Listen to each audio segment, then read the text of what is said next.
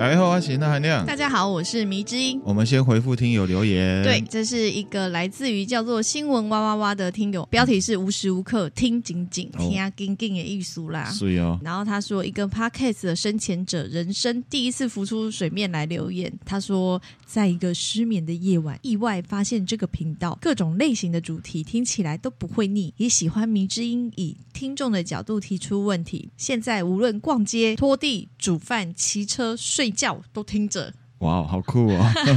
无时无刻听着，谢谢你哎，感谢哈、哦，嗯、感谢这位听友哎。不过如果逛街哦，会不会有点危险呢、啊？不会啊，就感觉有人陪着一起逛街。OK OK，好，好，好，好，继续保持对，好，然后我们也会继续努力。嗯，真的很感谢。那如果觉得不错的话，也可以分享给你的朋友啦。对，没错，再请多多帮忙推广，多多帮忙哈。那我们呢要回到正题啦，继续来讲刘邦。刘邦上一集呢讲到刘邦已经当关中王，攻入关中了，然后他。想要自封关中王，嗯，跟所有的百姓呢约法三章，嗯，东边项羽啊打完巨鹿大战，秦朝主力的大军之后回来，觉得哇，归哇用庞起来，嗯嗯，所以呢，刘邦很挫，讲到这边，然后就会接什么鸿门宴，对，好像很刺激耶。刘邦是先攻入秦朝的心脏，那有一些纠纷。纠纷就是这个老板啊定的 KPI 嘛，谁先抢到谁就当王，嗯，那就是刘邦嘛。嘿，项羽不服啊，而且项羽实力比较强，嗯，接受的幕僚范增的建议，就是说这个刘邦呢要杀，跟项羽分析说，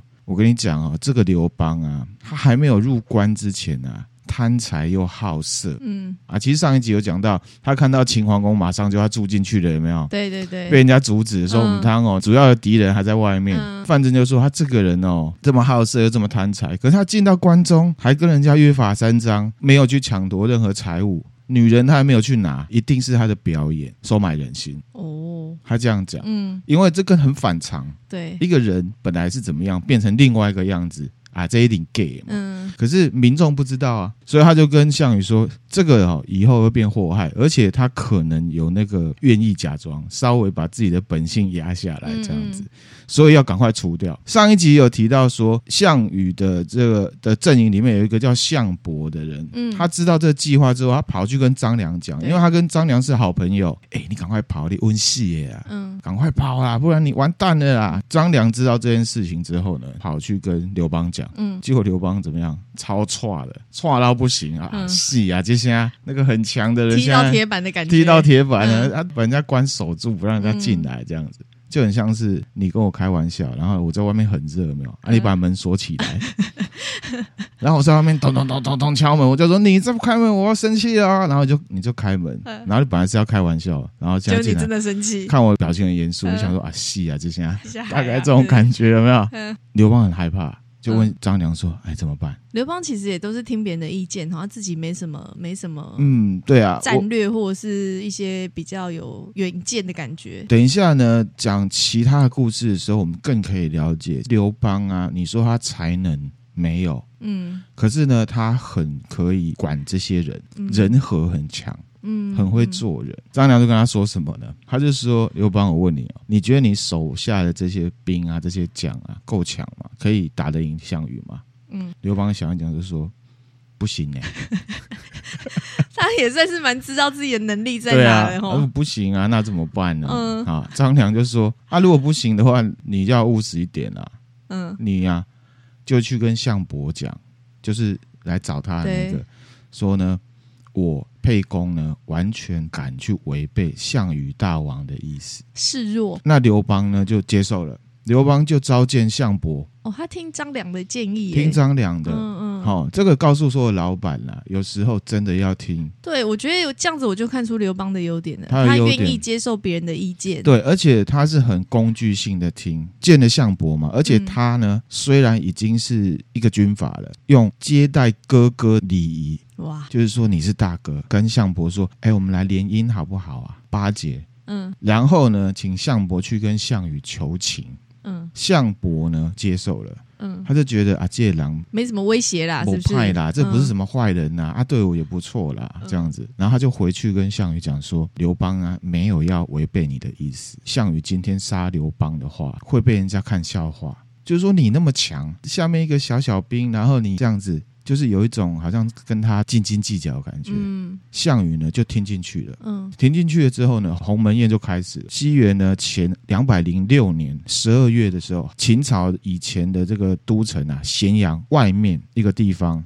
叫鸿门。嗯，那这时候刘邦呢很挫，找人壮胆嘛，他就带了好几百名的骑兵陪他去。那参与的人呢？有刘邦跟项羽，就主要的嘛。那项羽这边有谁？就范增，等于他的军师啊。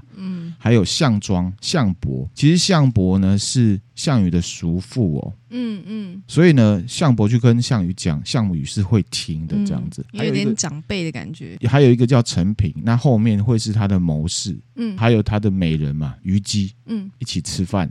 刘邦带了谁？张良、樊哙。樊哙就是他的黑暗兄弟，嗯，同乡。四兄弟之一。对。还有一个叫曹无伤，这个人很关键，因为当初攻进关中的时候，就是他。跑去跟项羽讲说，刘邦呢要自封关中王，嗯，然后呢还说他没有杀子婴哦，而且他还计划呢要立子婴当宰相，嗯，所以项羽才会这么生气，赶快冲回来，然后攻这个函谷关。之前已经示弱过了嘛，对不对？座位上面呢，其实也是古代啊最尊贵的座位是坐北朝南，嗯，皇帝都是坐北边，面南边，嗯。如果你是坐在南边面北边，你就是臣子。除了王君臣这样的位置之外，最最珍贵的是坐西朝东。嗯，最卑下就是坐东朝西，就是坐在最最最最尊贵的那个人的对面，那个位置是最底下的这样。项羽跟项伯坐西朝东，因为他最大，他当然坐那里了哈。范增呢坐北朝南，范增坐北朝南，也就是说要杀刘邦的那个。嗯，那刘邦呢坐南朝北，位置看起来你就知道整个权力关系是怎么样嘛。最大是谁？嗯，那第二大是谁？嗯，啊最俗辣的是谁？一进来呢，刘邦就跟项羽讲说，他自己呢可以进到关中，真的是侥幸啊。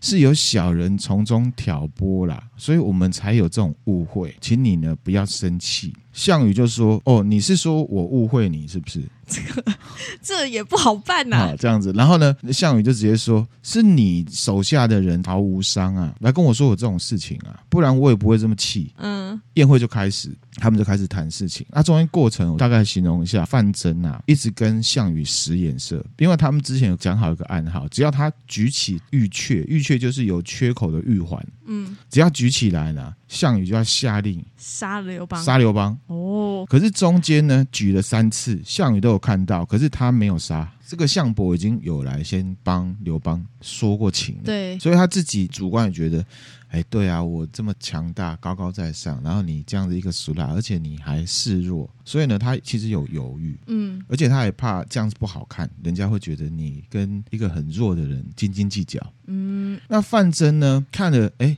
项羽怎么都没有动，他就叫了项庄，就项羽的堂弟，嗯，就跟他说呢，你呢来表演舞剑，娱乐大家，趁机呢要杀刘邦，嗯，好几次啊都要回到这个刘邦这边来了哈。项伯啊也加入，他就说哇，你舞的很厉害，那我也要一起，他要保护。刘邦，对，所以其实项庄等于是有一点点像被收买了。嗯，好几次帮刘邦这样子，那张良在旁边看到，哇塞，流汗有没有？嗯，哇，这太可怕了吧！张良呢，马上呢跑去外面跟樊哙讲，因为樊哙的地位虽然是兄弟挂，可是他其实就是比较像杀悟净的感觉。哦，虽然也很猛，可是他比较没有那种比较不好斗，多上位，所以他地位就是侯，就有帝王侯。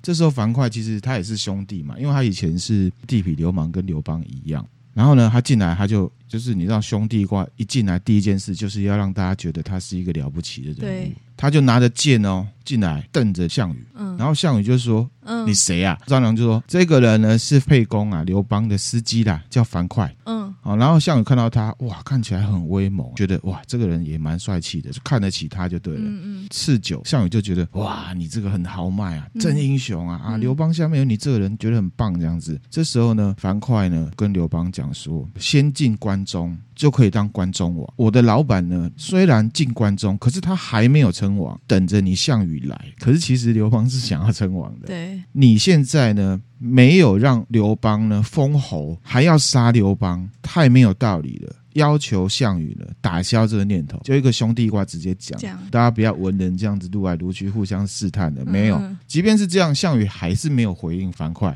这时候呢，刘邦他觉得很危险。嗯，他说他要上厕所，想要尿遁，是不是？他就尿遁了，他就真的尿遁了，他真的尿遁了。刘邦真的尿遁，刘邦真的尿遁。你不要以为他后来当皇帝很威，他以前干过这种事哦。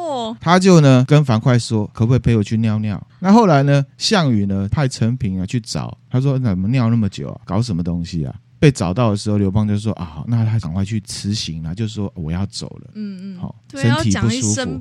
樊哙反对，樊哙就说一句话，变成后来的成语：“人为刀俎，我为鱼肉啊。”嗯，你现在是砧板上的一块肉啊，刀还没砍下来，你可以跑，你要赶快跑啊！嗯、大行不顾细谨，大礼不辞小让。做大事的人不要拘泥这种小节了，你的生命最重要。嗯。就跑了，可是这样子不是会让那个项羽更不爽吗？好，可是呢，刘邦就吩咐张良呢，把一对白璧，就是很白的玉佩啊，送给项羽，就说这是我送你的。他有事先走了，请你不要生气。哦哦，有做这个礼数了。对，然后从此也送给范增这样子。嗯，张良就看到刘邦已经跑了嘛，张良垫底哦，你会觉得他很。大胆，对不对？可是其实，在项羽的心目中，张良也不是什么大咖嘛。替刘邦呢，向项羽赔罪说：“刘邦啊，听说大王你呢想要责备他，所以他先离开了，觉得很不好意思，嗯、希望你不要误会。而且他还讲说，回到部队了，嗯，恭敬加维和，有武力的意思。因为即便项羽军力很大，他要去打对方，也是会有损失嘛，损失大小而已。所以呢，项羽就收下玉佩。”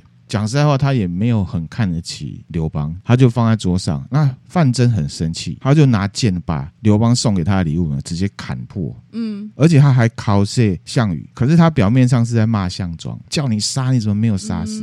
项庄、嗯、这小子哦，不能成大事，交代他的事情都做不好。可是其实呢，后世有考证，他这句话也是在考项羽。对啊，因为本来是项羽要下手的嘛，对不对？对，转过来跟项羽说，之后会跟大王你争天下的，绝对会是刘邦。然后刘邦回到军中，马上杀死曹无伤，通风报信去通风报信的人。嗯、好，这个就是呢鸿门宴的故事。嗯，你有没有觉得很紧张？有啊，还是觉得刘邦很俗辣？嗯。都有，就是在那舞剑的时候，啊、然后另外一个又冲出来要保护他。对啊，刘邦应该在旁边一直冒冷汗吧？刘邦征兵呢，非常多的人愿意帮他。贵人呐、啊，他贵人，人真的很多。说他赤龙王也是当之无愧。嗯嗯。那鸿门宴的故事呢，带给我们什么意义？对我来讲有几个意义啦。其实这件事情呢，就是那个老板呢丢了一个模棱两可的 KPI，、嗯、让下面的人去抢。对，其实分清楚比较好。第二个呢，就是说刘邦啊，他有自知之明。他虽然自己很狂，嗯、可是呢，他其实也知道自己实力是不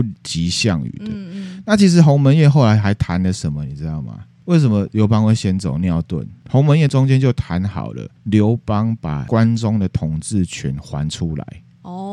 哦，项羽他就满意了。嗯，又加上他示弱，然后又加上自己有面子的考量，也换来了后来几个月的和平。嗯，这几个月是让刘邦呢大大的壮大自己。等一下我继续讲就知道，其实鸿门宴很重要，刘邦会变成皇帝的转类。虽然攻入关中已经算是汉元年，可是真正稳下来是鸿门宴这件事情。嗯，那还有一件事情是看出来什么？项羽就高高在上，对自己呢太有自信了。他对刘邦的态度就是什么？当真了，都买单了。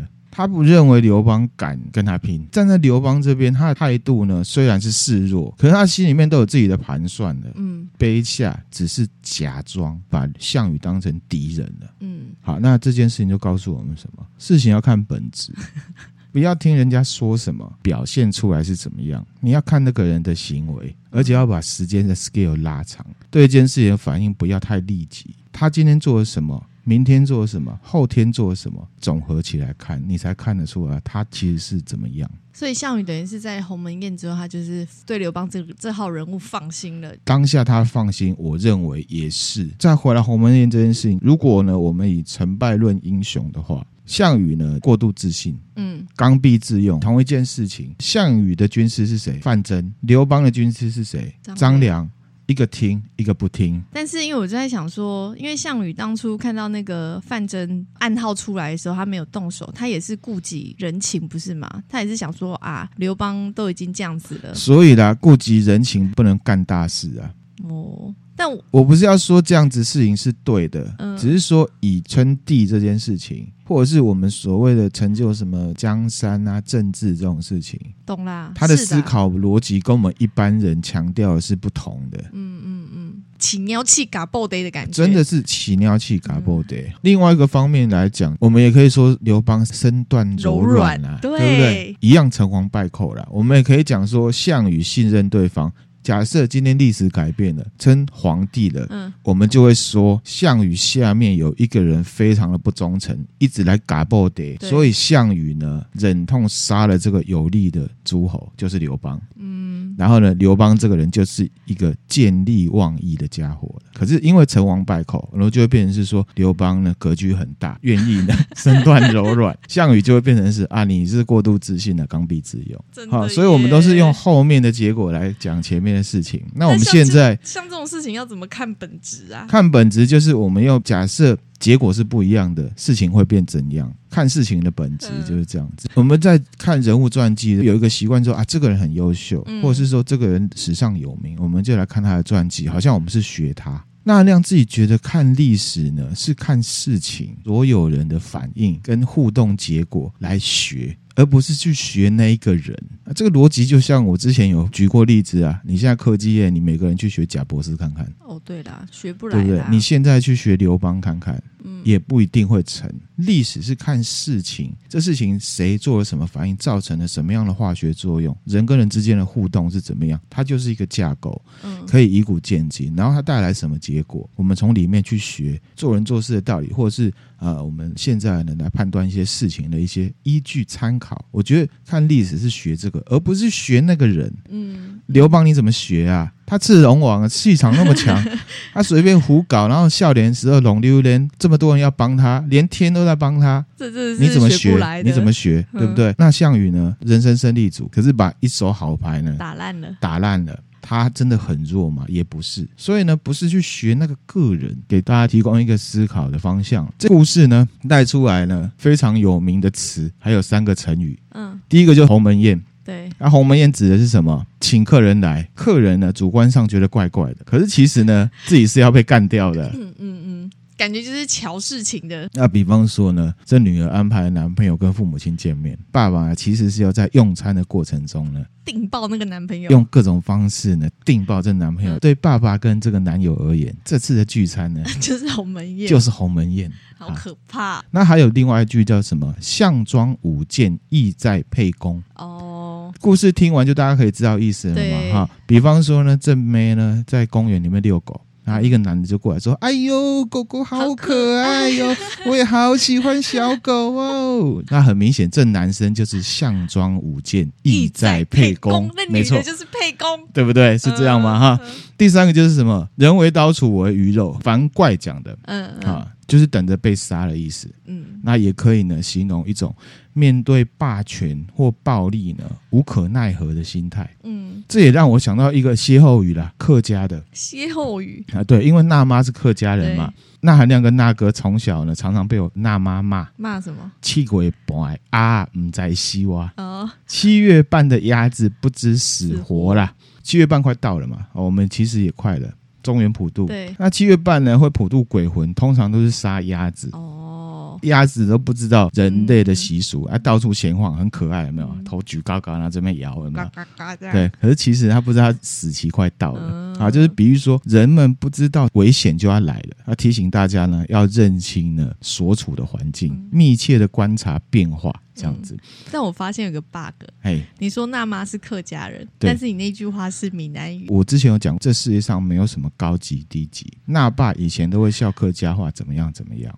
所以，我们从小失去了一个学习机会。我，我们不会讲客家话，我不是在讲语言的高低。那妈就只好用他客家的俚语翻成台语讲给我们听。哦、可是意思是一样，可以。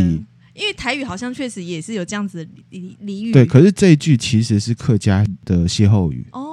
然后变成台语这样子。对对对对就像是 Facebook 现在在讲说不能同意更多，我那时候看了还觉得文法好怪哦，可是它是英文。转哦，懂了。Can't agree more 嘛，嗯嗯，嗯不能同意更多。我就觉得哇，这句以中文来讲，文法好怪哦。可是其实它就是英文翻过来的，大概是这样。是我思虑不全，啊、没有思虑不全啊，我只是举例，语言嘛，还有文化的融合就是这样子。好的，人跟人互动是有很多化学作用的嘛。嗯、好，还有一个就是约法三章嘛。其实上一集的最后有讲到，对，约法三章有很多种说法。有一种说法就是我上一集讲的，就是你不要管那三章，它意思就是加入了儒家思想，就是没。没有那么绝对。嗯，那还有另外一种说法，三章就哪三章啊？以现代的中文来表达，就是说杀人要处死，伤人要处刑，窃盗要判罪。嗯，自己是比较没有倾向用这个方式解释的，因为我们现在录这一集的时候，上集还没出去。我在猜那一集出去之后，一定会有人来跟我说，其实约法三章不是你讲的这样。嗯，我比较倾向于是上集讲的那样。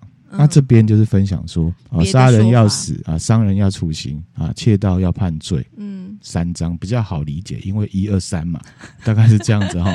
就跟我一样，就哪三章？到底哪三个？对对对哈，两种说法。那鸿门宴的意义，其实对刘邦跟项羽来讲，还有历史上来讲是非常大的意义。嗯，因为呢，鸿门宴项羽呢获利是最大的，可是其实以后面返回来看，对他伤害最大。对，这也告诉我们什么？有时候不能看眼前利，这也分享给大家。嗯、不过这种事情很难判断了，这个就是对，也都是事后真的发生了这样结果，嗯、才会去检讨之前的事情。对，就是变成单纯的分享给大家，嗯、这个是这样的一个意义。哈，好，我们回来，鸿门宴结束之后呢，事情怎么演变呢？项羽就开始分封，因为刘邦退出去了，嗯，进到襄阳城，也就是秦朝的首都，他就直接杀子婴。哦，他把秦王干掉，对不对？很笨，刘邦不杀，项羽杀了。这件事情谁最在意？民众。对，他这时候对秦王就这么的直接。楚跟秦以前就是有时代上面的对立啦，然后再加上项羽不会做人，他没有在乎民意。我、嗯、本来想说他对刘邦这么心软，可是对秦王却没有这样子的心软，因为他们以前有时代上的那个。那刘邦的不是心软，是看不起他。不，不一样的，不一样的，哦，所以我们现在看事情要看细腻一点。好，有的人不理你，不是因为对你心软，不想理你。嗯，好，大概是这种感觉。自己的力气在你身上。对，我，我只是觉得你做这件事情冒犯到我了。那我现在进来，你很差，好，可以了。我看的是什么？哇，你那么俗辣，我更加看不起你。哦，刘邦也是想要得到这个效果啊。你越不要理我，我越好，所以他做的很好。城府好深，城府很深。这个一般人哪想到？一般这种有志气的，一定对于别人看不起自己，一定是超恨的啊。就说他是兄弟挂的，嗯，看重自己的利益更重，他没有想要别人怎么看我没关系，反正我有得到我自己想要的就好了。项羽进来之后呢，自封什么西楚霸王哦，好，然后呢，他就把之前那个楚后怀王封为什么楚义帝。傀儡没多久呢，他又叫他下面的英部杀义帝报仇。当初义帝不让他往西打秦朝，让他去打那个巨鹿大战，嗯，都已经打赢了，现在才报这个仇。杀了这个楚义帝，对他很不好，大家都觉得哇靠，你连杀两个皇帝，不要说民众好了，连他旁边的将也开始分崩离析，就觉得你这个人好像没有照规矩来，开始有人叛变。因为就会觉得你太心狠手辣，然后会不会哪一天轮到我？对，下面就开始叛变了。嗯，之前这个异帝啊，还没有当地之前是楚后怀王嘛，他那时候不是丢了 KPI，先进来关中就当王，他直接把这个规定给改了。嗯，他就说呢，巴蜀啊，就是四川、重庆这附近也是关中啊，把关中呢分成四个部分，最西边就是当时最贫瘠的部分呢，给刘邦封他叫汉王，其他三个比较肥沃的派给相信的人。章邯当雍王，嗯、另外一个司马欣塞王，真的很塞啊、哦。另外一个董翳呢，封为什么宅王，宅男之王。对对啊、这两个名字我都怪怪的 啊，但都是古字啊，哈、嗯，不是你认知的那个字，不是那个塞跟那个宅。这三个地方是项羽直接管的嘛，就史称三秦。这三秦大概记一下，等一下很重要哈。嗯、这时候汉王刘邦啊。又很生气，兄弟挂了嘛，就是说我已经向你示弱，你给我那块那么贫瘠的地方，不是啊？你示弱就给你那个就好了，有给你就不错了，好不好？所以我说他都是装的嘛。我想说有分到，我想说还分给他已经不错啦。然后他还想要打项羽，萧何啊，就是他的好兄弟，说、嗯、你疯了吗？你打得赢他吗？如果你打得赢他，你当初就可以打他，你为什么还要等他疯了之后你再来打他？嗯，嗯，汤哦，大哥，这样子就没打。而且呢，张良还跳出来说：“你不但不能打，我们要搬到这个西边巴蜀地区的时候，我们要假装很乖了。”嗯，因为巴蜀地区以前就是很崎岖，他们走那路都是走栈道，山边呢架木头。好，你要表演给项羽看，我不会再回来了。边走就把栈道给拆了。哦，表演之后呢，项羽确实有看到，就觉得哎，你看我的霸气呢，我的这个领袖风范呢，压倒了所有人，这样子很棒。因为呢，刚才分封，还有呢，他杀义帝，所以呢，很多人开始反他，不，不爽他，内乱。项羽回到这个内乱的地方啊，去平乱。嗯，刘邦呢，趁项羽平乱的时候，派他的大将韩信奇袭三秦。塞王宅王那边，就是我们常常听到的一个成语，也是三十六计之一，嗯、暗度陈仓。哦，好，他怎么弄呢？当初张良是是把这些栈道呢拆掉，都拆掉了，对不对？项羽是去平乱，平乱之后主要军力调走了。一开始啊，这些诸侯啊，并没有认为是奇袭，为什么？他就看到刘邦派人呢，在修复这些栈道。哦。那大家就知道说，哦，你要造反，你这个操俗啦！这些防守的军队呢，全部集结在栈道前面，嗯，就像斯巴达一样，你排队进来，我一个一个杀就好了嘛，嗯，以逸待劳。可是呢，韩信呢，主力的军队从旁边绕道走，很难走、很难走的山路，经过陈仓呢，上来奇袭三秦，成功。哦所以陈仓是一个地名，暗度陈仓上面还有一句话，什么？明修暗道，暗度陈仓。现在比较白话的方式，大家比较好理解，就是什么？假动作。嗯，灌篮高手都知道，假装要投篮，可是其实我是在传球，传球，所有人都围过来了，传球到旁边呢，其实他要灌篮。对，到了这边，差不多注定了项羽要灭亡了。嗯，因为已经最肥沃已经被那个拿走了。对，但韩信是现在才出来，他在。前面那时候都还没有他出现。对，其实呢是我的朋友啦，我的朋友呢，他跟我说他想要了解一下刘邦跟韩信，他很有兴趣，因为我们之前就有大概带到过。嗯，接下来呢，韩信奇袭成功，刘邦又很白目，彭城，刘邦就得意了嘛，自己率兵呢去打项羽的根据地，项羽赶回来，以结果论啊，刘邦呢不但打输，还被电得很惨。哇！刘邦那时候带着四十万大军，嗯，细仔完打了彭城，攻下来了。项羽呢，带着三万的大军，打仗守城比较好守，嗯，攻城通常比较难，会损失比较惨重。对，可是项羽呢，用三万的兵攻回去彭城，好厉害哦。对，所以项羽是真的很会打仗。嗯，刘邦就被打得稀累的，赶快跑。嗯其实他真的不会打仗啊！讲真的，白目之举之后呢，项羽还抓了刘邦的爸爸刘太公，嗯，还有他的老婆吕雉。项羽就说：“你到底在搞什么？对啊，你小动作一大堆，到底想要干嘛？” 嗯，所以呢，你现在要不要投降？不然呢？杀了我就把你老北给煮了，就烹刑。你知道烹刑？我知道，把它放在锅子啊。日本也有，丰臣秀吉在执政的时候，有一个呢叫做石川无忧卫门的人，就两种说法，他是去鸟取城偷东西。那有一种说法呢，他就刺客，他是要去鸟取城刺杀丰臣秀吉，失败，他就被丢到锅子里面煮。好可怕哦，好痛苦哦，天哪，煮到熟哦，煮到死为止啊。好，然后后来日本就有一个东西叫做五味门风吕，五味门铁制的浴盆就叫做五味门风吕。Booking.com 嘛，去查有一些住的地方，他的厕所只要他浴盆啊是铁的，他就会说我们有五味门风吕。嗯、好，大家有兴趣可以上去查哈。他回来就说要把刘太公跟吕雉呢煮了，嗯，烹刑。你猜刘邦怎么回答？烹吧。刘邦呢，他真的很会讲干的话。白目不会打仗，可是很会讲干话，所以他就说啊，你你要说什么？会讲话还是很重要的。呃，会做人其实也不是说不好，可是我真心觉得刘邦很强运，来听听看他非常非常的强运啊。嗯嗯，好，刘邦就说呢，我跟项羽你呢曾经是拜把兄弟。就以前是同事的时候啦，啊，真的有拜把啊，有一种拜把就是假拜把嘛，你知道很多兄弟卦其实也都是表面啊，为了当时的一些状况，对对对，然后就拜把了，因为我们是拜把兄弟啊，义结金兰嘛，对不对？我爸爸就是你爸爸，所以呢，你现在如果要煮你爸爸的话，那麻烦你呢分一碗呢我爸爸的肉给我吃，真的很会讲哎。他的意思就是说你是一个杀爸爸的人，对。那项羽呢，年轻人就是年轻人，啊之前有讲过，他死的时候才三十岁，他比较年轻。玩吹牛玩不过嘛，嗯，他就把刘太公呢跟他老婆呢放了。年轻人呐、啊，真的是年轻人、啊，年轻人被这样太在意这个名字，对，就是这样，就是你不孝啊，因为他这样讲好像有逻辑，有没错，没错，但是就哪里怪怪的，但他也说不上来。那时候呢，讲了一个协议，回到我们第一集开始讲的。棋盘上面的楚河汉界，嗯，他们就签约，签了一个鸿沟合约。西元前两百零三年的时候，项羽跟刘邦啊停战，然后呢，以鸿沟这个地方为界，鸿沟以西叫做汉，鸿沟以东叫做楚，互不侵犯。嗯嗯，这个就是楚河汉界的由来。项羽这样子，明明刘邦也打不赢他，他为什么还要分他呢？他为什么还要这样分楚河汉界？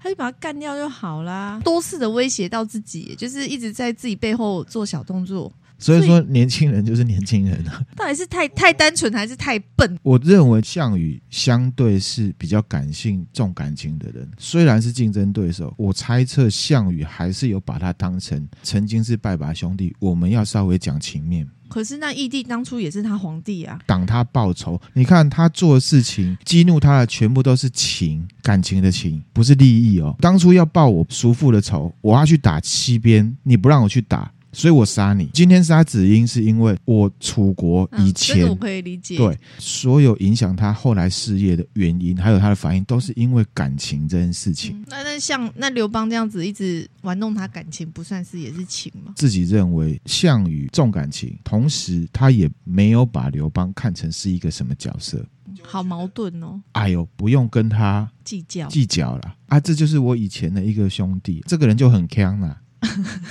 好了，要要是不是分、啊、这个人就很锵嘛？啊，我们就好了，不要跟他计较。嗯、我是要干大事的人，可能会是这种感觉。刘邦把自己包装成这样，对他是好事啊。嗯，他十足的利用了项羽的感情，我自己是这样觉得。真的。那继续讲哈，楚河汉界之后啊，项羽依约撤军。项羽撤军，不打了嘛？嗯。可是刘邦就从背后偷袭，又来，你看又来，项羽真的是笨呐、啊，自己、啊、你要说他笨是没错啦，可是我们希望人还是要照情理讲感情啦。其实讲了那么多，纳米或听友应该都有听出来，其实我对刘邦的评价是没有不完全这么正面的。对对对，没有，我觉得项羽吼就是你的人啊都一样，就是你要对一个人事出善意，要那个真的是要看人。我觉得名字已经讲到一个重点中的重点。嗯，等一下会有另外一个例子，一样会映照出刘邦的这个特质。好，刘邦这种人在现在职场上非常多。其实想要看场面做事说话这样。好，非常多。嗯、偷袭之后呢，中间过程快转。西元前两百零二年啊，十二月，楚军在垓下这个地方啊，被汉军打败。项羽呢，因为仇恨。还有分封不公，犯了很严重的错，很多人都倒戈往刘邦那边靠。哦、打这个垓下之战的时候，刘邦的军力是比项羽军力多很多了，所以他才打得赢。哦，后来呢，项羽就被围在垓下，刘邦呢用了心理战。嗯。四面楚歌，从四方呢唱那个楚国的歌，放音乐是真的放音乐的意思，唱啦。哦、唱那时候西元前没有我的意思说真的是唱歌哦，唱楚国的民谣、楚国的歌，让项羽觉得很丢脸。高大上的一个军队打到现在逃跑、披头散发，连我的女人虞姬跟着我逃跑。嗯，然后我当初是从江东起来的，大家都对我很看好，打到现在变这样，自尊。我觉得这样真的很机车很贱的，人家就已经、啊、项羽都已经好可怜哦。乌江前面就是现在江西省的吉安市，拿刀割自己的脖子自刎身亡。项羽是自杀，项羽是自杀，三十岁英雄被一个枭雄玩到死为止的过程，真的真的哦，真的哈、哦。那虞姬呢？啊，好悲壮哦！天哪，都快哭了，很可怜，对不对？而且刘邦这样真的太夸张了，不然他怎么赢？其实战争就是战争，兵不厌诈。项羽多次对他示出善意，虽然说他骨子里是看不起他，他好歹念在这么多次。后来呢，项羽就殉情，跟着她男朋友一起死了。项羽跟她男朋友啊，对不起啊，对不起啊，哎抱歉抱歉，我说 BL 好不好？我变 BL，抱歉抱歉，严肃，这是有人牺牲。对啊，是你自己把变 BL 剧。我们严肃，虞姬呢，看到项羽自刎身亡，她就跟着她自己男朋友呢殉情了。哦，她跟着走了，真的走了，好悲伤哦。是不是觉得刘邦真的很婊？对呀、啊，可是没办法，欸、成王败寇嘛，现在都会觉得刘邦很棒、高大上，什么啊，很聪明、很泱泱大度，个性很棒。可是你看他做的事情，我们《西游记》有讲到，一件事情要成功，跟你喜不喜欢其实是没有关系的。嗯，嗯对啊，而且刘邦这样子。从听到目前为止，他也没有什么很聪明啊，也没有什么泱泱大度啊。好，他就是小人，小人机长度啊。这就是我们的历史啊，我们的历史啊，教了太多仁义礼智忠信孝义，都觉得呢做到这些就会成功。可是其实呢，相反。你做到那些感觉就是很多把柄在人家手上，因为这个这样子是变成暗黑频道。不会啦，这个也是我跟我哥一直在讲的一个僵化的儒学思想。因为其实从汉朝，甚至特别是汉武帝之后独尊儒术，儒学僵化之后，就会有个问题。我也会很权谋的去看，为什么从那时候开始，帝王都会独尊儒术？那韩亮自己看法哈，僵化的儒家思想就是打工仔思想。嗯，我让这些读书人最聪明的人呢，从以前年轻的。时候读这些东西，他就是最聪明、最优秀的打工仔。对，然后也不会想到叛变这种事情。对，你看刘邦的所有的行为跟儒家有什么任何关系？没有啊。其实有啦，就是那个约法三章的部分。可是我自己认为，他是为了达到某个目的，让大家这样去想的。嗯、边呢就开始来收敛一下，我们来讲一下刘邦的个性，撇除他很卑劣这件事情。他的个性就自由自在嘛，之前有讲过，就不喜欢劳动，也不喜欢工作。他的志愿是当食客，懒惰啊。他一开始的志愿是当食客嘛，对，懒惰哈。所以后来那个三教九流啊，黑白两道通吃，然后混了一个地方官，嗯、出了公差出差错，就直接放弃，逃避他应该要负的责任。如果他没有当皇帝，我们会评价这个人不负责任、弄溜连人渣。可是很可惜，他就皇帝，所以我们就会说他什么。交友广阔，然后呢，啊、哦，很豪放哈，很敢干大事，挑战有没有？两种说法，大家自己去挑，自己思考。嗯、下来呢是那含量的看法哈。我认为刘邦可以成为帝王啊，跟现在我们特定看到一些成功人士很像，是际遇问题哦。讲白了就是命，因为呢，我们通常可以从一些历史人物上面看到一些优点，不论呢他是不是被定义为成功，嗯，我们都可以看到一些优点。刘邦呢，至少在我看来，他的过人之处是很多政治人物都会有的，譬如说他交友广阔，connection 很多，或者是说他很豪迈，可能有的人听了会觉得，哦，那那你在贬低这个。刘邦，那是因为呢，后来的历史定位有帮他加分。我们用减法逻辑看，就不会这么神奇了。因为他有一个很大的招牌扛在那边，他是第一个平民身份的皇帝。嗯，还有一个是什么？他是第一个自己动手把天下打下来的人。嗯，好，他是有真的去打了，虽然不会打。对呀、啊，那也都是派别人去打，好不好？所以真的要说他的优点，我认为是什么？政治手腕好。你看他对他的岳父多厉害。我觉得他就是贵人运很强，贵人运很强。然后呢，交友广，嗯，好，这个是很正面的方式的。好，不然的话，一样成王败寇，你就会说你都怎么都教一些三教九流。对啊。第三个是什么？这个是真的，这个我就很非常的对他高评价，就是他会用人，他愿意听。嗯，确实。而且很厉害的是，他会让那些比他厉害的人愿意真心帮他。这个是他成功的核心。这个是我们可以学习的。嗯，这一样我觉得就是贵人好很强。那第三个就是什么？他非常非常的现实，非常现实。嗯，现在听起来可能会觉得说啊，他不是交友广啊，跟朋友很重义气，可能又会现实呢？这两件事情其实不互斥。对啊，不互斥。边呢，大家自己呢斟酌收听。那韩亮自己觉得刘邦至少还没有当皇帝之前，他有点像韩国瑜。很会讲，很会讲，很屁，嗯，让人家觉得自由自在，跟他互动很舒服，想法很多，朋友很多。差别只是什么？刘邦身边是真的有非常非常多很强的人才，而且都是千古留名的。嗯，萧何、张良、韩信，还有其他非常多。嗯，会不会会干到饱？啊，我们在《西游记》的下集啊，有提到，那韩亮自己认为，所谓的运气就是天时地利人和。我认为刘邦的运气真的是好到爆炸。对，因为从前面听起来，他感觉就是站在那边，就会一直有很厉害的人来找他，就连他的太太也是自己送上门。对啊，然后送上门的还是一个有钱人家。对对对，好，我用天时地利人和的角度，三个方向解释为什么刘邦运气很好。嗯，嗯，天时的部分呢，我自己自己觉得。他自己出包之后，不到一年就遇上了秦朝末年的超级大民变——大泽起义。对，他就趁机乱入啊。后面刚刚讲了有很多过程，他也是运气都很好。鸿门宴，我自己都认为项羽这个反应很反常啊。照理说早就该把他杀了，对，啊、对不对？嗯啊、地利是什么？就是当初大泽起义的距离啊，离。刘邦所在的沛县啊，我大概 Google 地图去看了一下，两百公里，没有很远。嗯，所以呢，算是事件爆发中心的周围，所以他要加入这个起义，一起在那边内乱杀人很容易。嗯，刘邦可以变成沛公，也是因为地利的关系，因为当初的县令不敢加入，又想加入，又敢又想加入，又不敢加入，脑颇弱。嗯，被萧何说服回来，他才当这个沛公的，嗯、给他第一桶金嘛。他才自封县令，甚至他可以先攻入关中，也是因为项羽人缘不好，被那个对被老板派去其他地方，派去打比较难打的，渔翁得利嘛。对啊，那人和就不用讲了，他可以这么成功，兵多将广，而且这些人是真的都很强，嗯，真的有能力的人，真的有能力的哈。总合起来，我们来讲一下刘邦的评价跟他的特质啦。嗯。哦，这样听起来好像纳兰亮对他的观点好像很差，有没有？嗯。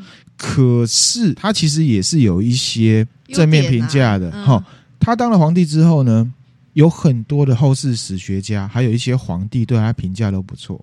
不过说真的，还是有一些是因为他是第一个皇帝，又是平民皇帝，所以呢。有一些马太效应在里面，嗯，纳兰亮自己整理了一些，然后拿掉一些歌功颂德的部分，整理出来分享给大家。好，第一个呢，就是呢，他会御驾亲征，御驾亲征，亲力亲为，自己去打仗，嗯，这跟历史上其他多数的皇帝都不一样，是真的会自己跳下来打的。好，举个例子啊。刘邦啊，建立了汉朝之后呢，开始清扫一些非姓刘的，开始杀功臣。讲到韩信的时候，我们会提，嗯、就杀到一个叫什么英布嘛，嗯，名字有时候他名字很酷，对不对？这你刚讲过了啊，对不对？刘邦封地的时候也把他封王了，因为他其实后来就跳槽来这边了，嗯、因为一些前因呢，他很害怕，又觉得不公平，嗯，他想要呢起兵反抗。刘邦那时候已经当了皇帝了，六十一岁，御驾亲征哦，还是去自己对自己去打，打完之后一年左右，因为他本来就有病，在打仗的时候被箭射中，嗯，一年后死掉，嗯，他跟很多皇帝呢是不一样，他是真的亲力亲为，这个我们不得不说，我们要给他拍拍手。但我倒觉得他搞不好从年轻的时候就很好动，对。自己喜欢打仗，对，不得不说，这跟他的出身的环境还有他本身的个性是有关系的，嗯。可是以结果论，至少他跟其他的皇帝就不一样。一样很多皇帝是从来没有打过仗的。讲到正面部分，就是说呢，有人来跟他投降，他会接受，造成他后来可以成功的原因，因为用人为才嘛。嗯。所以呢，兵多将广。嗯。这样子哈。那第二个是什么？他会统一战线。嗯。为什么他要统一战线？你知道吗？为什么？因为他当初呢占了项羽这便宜啊，因为那时候就兵分多路啊。哦，嗯，对不对？项羽去打巨鹿，然后他就去攻后面看起来比较肥的地方，嗯啊，所以呢就被弄去了。所以呢，他学到这个就是什么？要统一战线，觉得这个很重要。对，那第二个呢，就是说他是提倡呢要休养生息的一个政策，培养了这个后来的汉朝啊经济发展。嗯，听起来不错，对不对？嗯、可是纳兰亮认为呢，这是一个钟摆效应。前朝这么高压，嗯，然后呢又连年战争。已经都没钱了，建一个新的朝代，当然要先从经济下手，不然从哪里下手？好、啊，所以说你要讲他是很聪明独创，也说不太过去。可是我们可以讲说，他可以看出来现在来目前的社会问题跟民意。好，所以这一点呢，还是一样的，值得鼓励的。嗯，那第三个是什么？解放奴隶。其实，在秦朝的时候，根据《商君书》，全国的都是奴隶啊。所有人都是我皇帝的奴隶嘛？嗯，大家呢种田，对不对？都没有把生产力放在其他地方，它等于解放奴隶，那解放生产力，人民可以去做一些呢跟他们自己有关的事情。嗯，这件事情听起来也是不错。嗯，可是《商君书》那集一样有讲，人民就跟奴奴才一样啊，这也是钟摆效应啦。好，他做的这件事情其实就是现在有这个问题，我要来解决，所以他就是减轻了人民实际上还有心理上的什么负担嘛。嗯，所以呢，也是值得赞赏的。他其实只是把事情回归到原本该有的样子，对对，钟摆效应，因为很极端，当初很夸张，然后我把它调回来。对，可是我们也不得不说，还是值得赞赏。为什么？嗯，一件事情的对错，一般人都知道。身为领导者，他可以继续选择那样的制度，其实可以，因为他这样最爽。嗯，可是他选择改革。嗯，所以呢，刘邦这件事情是值得鼓励的。平民出身嘛，他选择什么？苦民所苦嘛，接地气，接地气哈。那第四点是什么呢？刘邦他是呢中国历史上第一个在全国范围内实行呢轻徭薄赋，就是说呢税都把它减轻哦，低税率这样子。嗯，这件事情也是跟上述几点一样，就是因为当初太夸张了，他现在要反其道而行嘛。好，那第五点是什么？刘邦呢是一个强调呢节俭的皇帝。嗯，跟上面几点都一样，连年战争，国库就没有钱嘛，啊，没有钱，你是要多奢华，嗯，好，所以节俭也是明智的领导者不得不做的，嗯。第六点呢，是我个人觉得最最最合理的，嗯，那韩亮觉得最买单的就是什么？他是第一个制定礼仪来巩固皇权的皇帝，嗯，他有一点像是废法家思想了，嗯，好，因为法家只注重成效。你不要跟我讲道理，反正规则下来就这样子了，哈、大家也可以理解成什么，就是成效跟道理还有普世价值，有时候是会冲突的。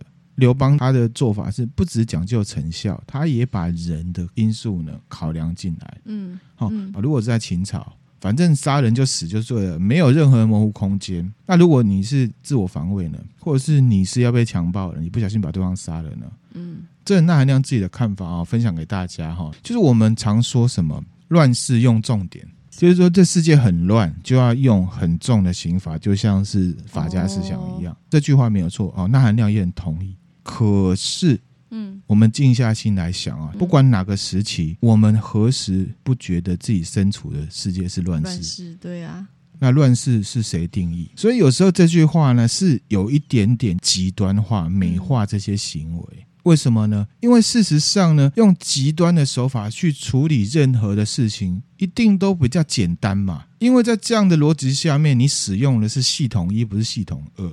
系统一、系统二，如果大家不理解的话，我们可以参考了第一百二十五集。嗯，如果都用系统一，难免呢会压榨到什么人的价值嘛。因为每个人都希望被尊重，对，多数的时候呢，事情该怎么处理，大家都知道啦。嗯，在处理事情的时候，如何把人，把你尊重的人考量进来，那是一种修养跟能力。说穿了呢，法家的思考就是什么？应然面，这件事情应该怎么样？这件事情应该怎么样呢？大家都知道了。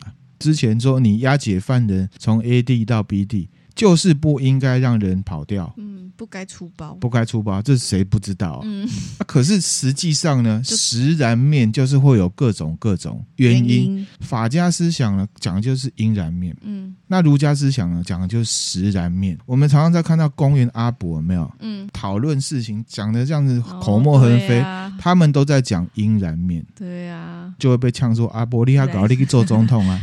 是不是应然面？讲实在话，也不是只有你知道，我也知道。实然面才是重点。对啊，因为就是很多你不可以、你无法控制的因素，对没？有人就会打的一嘴好球嘛，一样道理，一样道理，对对对。那实然面就是你真的去打嘛，好、嗯，所以儒家呢，其实是把人的因素考量进来。实然面当然啊，会让事情变复杂，嗯、因为有人因素在里面，人就最复杂嘛，可能也会失去所谓的效率。可是。大家都是人呐、啊，嗯，所以我们要去重视人的价值，嗯，实然面比应然面更重要。应然面大家都栽的，我们当兵的时候，那个教育班长都要点名，嗯，点完之后就会跟后面的排长说报告哦，我们哪一连呢？应到哦，不是那个应到，对不起啊，应该要来的有多少多少人，实到有多少多少人，应到其实你不报，排长也都知道啊。啊，我们这连多少人，我当然知道啊。嗯重点是什么？十到多少人嘛？因为有人请假了，有人受伤了，有人怎样，有人逃兵了，十到才是最重要的。嗯、大家学的，面对政治问题，面对家人的问题，面对很多重要问题，要去想什么？实然面。嗯，所以呢，这就是为什么呢？那韩亮不太喜欢用懒人包的方式讲述一件事情。那如果我的重点跟你的重点不一样，那怎么办？好，比方说，我现在就问米子音，米子音，你觉得你这个人的重点是什么？你是不是会觉得，哇靠，是不是有一种不被尊重的感觉？我也讲不出来，你讲不出来啊？什么叫重点？我哪知道你的重点？你上面重点？嗯、法家思想或者是讲重点这种感觉，好像很有效率。那个其实就是你呢智商跟 RAM 有限的一个证明嘛。讲实在话是这样。啊、不是有些老板开会都会说，我时间有限，讲重点啊，因为你要领了薪水啊。办公室的一个潜规则嘛，嗯、那你就要去想，老板可能觉得什么是重点嘛，就要开始揣摩上意，要揣揣摩啊，这没办法啊，你要领这个薪水就是要这样啊，不然怎么办？嗯，第七点是什么呢？一半同意，半同意。刘邦呢是中国历史上第一个祭祀孔子的人哦，他是第一个哦，皇帝去拜孔子，而且重用儒士，那代表什么？嗯、儒家思想会是这个国家治国的主流了。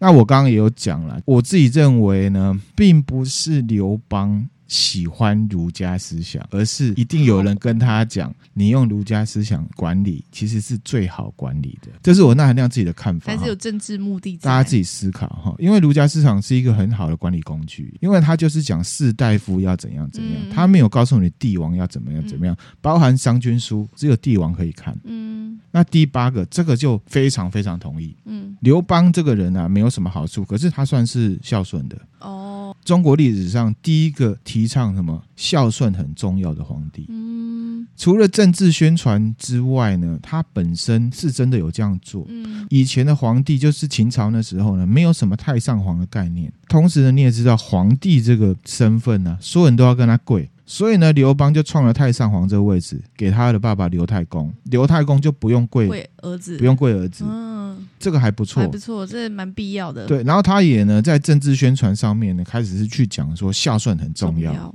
嗯，好，我觉得这个是刘邦呢还不错的地方。虽然他很龙榴莲。好，那接下来呢，就要来讲呢，刘邦比较生活化的。嗯，就是说呢，刘邦这个人蛮草莽的。看得出来，看得出来。对，那我自己觉得草莽本身不是什么问题的。草莽就是个问题啊，就是白目啊。很明显的，他对读书人有意见。之前张良就叫这个汉惠帝去找商山四号来，然后呢，刘邦就说：“哎呦，我之前去找你们商山四号都不来，为什么现在跟在我太子后面？”嗯嗯。然后呢，商山四号说什么？刘邦你呢，很喜欢骂读书人。第一个例子，后来啊出名了有一个事例之后呢，那时候有一个人叫呢利益姬，他是一个儒生，投靠这个刘邦。刘邦他看不起读书人嘛，不想鸟他。利益姬去求见刘邦的时候呢，接待人员啊知道刘邦不想鸟他，就跟他说：“哎，拍谁啊？我们老板没有空。”啊，利益姬有点生气，改个说法，他就说呢：“我是酒客，陪喝酒。”陪玩，我会玩骰宝，我会划九泉，我会玩什么深水炸弹，各种。刘邦 OK 了。然后呢，刘邦听了，哎呦，美败哟，哎，再来看一下。结果见到的是利益姬，有点美送。不过有一种说法是说刘邦吓到，刘邦怎么会怕他？他的吓到是怕他的吓到。对对对，有两种说法，就是说刘邦觉得美败。叫进来，那一种是说，因为利益姬生气，所以他很害怕。嗯嗯，我自己觉得刘邦到那个身份地位，他怎么会害怕？害怕。找进来之后呢，刘邦呢看到哇，怎么是一个读书人，很北宋。而且呢，利益姬进来的时候看到什么？刘邦在洗脚，在忙自己的事情，而且没有看着对方，嗯、你知道那种感觉？我知道，很不尊重，尊重啊、自己认为，即便是酒客。你也要有基本的尊重吧。嗯，中间呢，利益基呢就要问邦说：“你之后事业的大方向？”嗯，请问刘邦呢？你之后是要跟着其他的军阀来打秦朝，还是要帮秦朝来打其他的军阀？就是刘邦听了，他就回说：“庶儒，秦朝那么暴虐，我怎么可能去帮秦朝？”我们在看很多的小说，甚至《金瓶梅》啊，庶就是混蛋的意思。哦。庶儒意思就是你是混蛋书呆子，骂人呢也不只是针对读书人哦。嗯，还有一个例子叫魏豹，本来呢是刘邦的大将，后来跑去呢项羽的阵营里面去了。刘邦呢知道魏豹跳槽了之后呢，找人呢去问魏豹：“哎呦，你为什么要离职啊？为什么还跑去我们敬业那边呢？”嗯嗯，然后呢要说服他回来。魏豹说：“汉王慢而侮人，骂立诸侯，偶臣如骂奴耳。”非有上下礼节也。刘邦在骂其他的诸侯还有手下的时候呢，跟骂这个奴才一样，不是那种上级对下级的责骂方式，很不尊重。这应该也跟他出身有关吧？他从小就是这种兄弟挂，本质就是不尊重人的。嗯、然后还有个例子，刚刚讲到英布，对不对？嗯、他对刘邦一开始就有意见了。项羽还没死的时候，英布是项羽阵营的。嗯，刘邦呢就派人来说服英布反叛。嗯，反叛之后呢，成了嘛？那也帮刘邦呢做一些事情。那有一天呢，英布来找刘邦讨论事情，知道英布要来哦。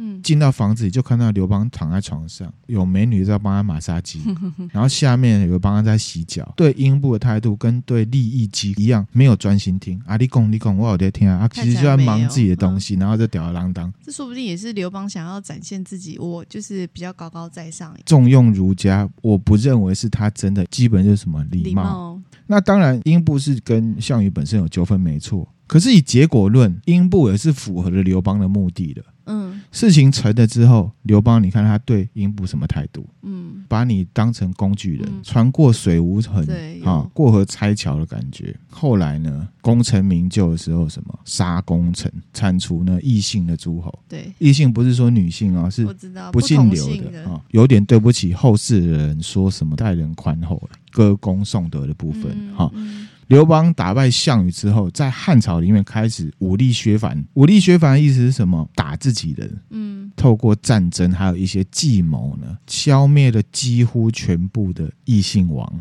只有少数的人留下来，会留下来是因为他真的势力太小了，嗯，不构成威胁，不构成威胁。铲除了所有异姓王之后，刘邦找了他的元老来，这个也很有名，叫做白马之约，牵了一匹马，把所有找来，用刀子把马头砍下来。马有够无辜哎，无啊，他皇帝耶，关我屁事。规定了，只有刘姓的宗室可以称王。非刘氏而王者，天下共击之。不姓刘的人，你要称王，所有人都会攻击你。隔年他就居了，强化了一个非常糟糕的思想：王权里面的国跟家观念的混淆。嗯，你家就是我家，所有人的家结合起来是一个国，这国是我的。留下来什么？王权至上，人治社会，这种斯德哥尔摩情节，加上集体歇斯底里的什么病态社会。嗯，然后就有什么小粉红嘛，嗯，张良是少数有逃掉的，他不是放过他，他是逃掉，他是逃掉。功成名就之后，他就说：“哦，我生病，我老了，我要退休。”其实他是军师，他没有兵马，哦，没有武力啦，威胁不了他，所以就让他走了。哦，好险呢，专业经理人啊。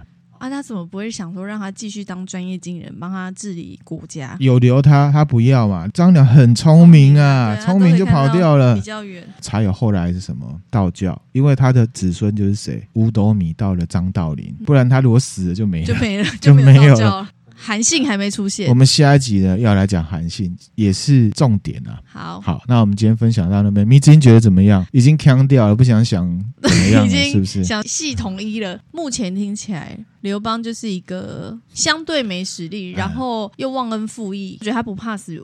完全就是因为他好斗还好战，有些人天生就喜欢好斗，你知道有这种人吗？就他并不是真的为了什么理想而去战争或去斗，他没有，他就是天生喜欢跟人家斗。嗯，我现在听起来，我感觉刘邦就是这种人，所以他当皇帝，他也他也就是会要亲自出征，并不是因为他想要展现我亲力亲为，而是他本人。建国的过程，讲实在话哦，理想性是比较少的啦。嗯，他完全就是被推着坐到这个位置，对对，他自己本人可能也没这个意思。反正时事就是这样。后来到了一个程度，他开始觉得有机会，他有、啊、他就会了。对啦，对是啊。可是前面那几个都是别人帮他铺好那个路。然后我觉得最可怜就是项羽，哦、就好好的一个人，他也、哦、我觉得项羽本人也没什么错啊，他他也没有不好的地方啊。好，我们下集呢会来分享项羽啊，不是韩信吗？也会讲到项羽，嗯，可能会有一些改观。真的哦，对，因为目前听起来项羽，我觉得他就是虽然他稍微比较有自信，他是胜利组啊，贵族啊，对啊，可是人家是真的有实力啊，他会打仗，仗啊。所以呢，如果呢他是专门负责打仗就好了。天子讲实在话，可能也没办法这么重感情，不多了。前面有提到说项羽其实好像就是比较不会用人，对不对？呃、对。然后相较刘邦，你刚刚就讲说他其实很会骂。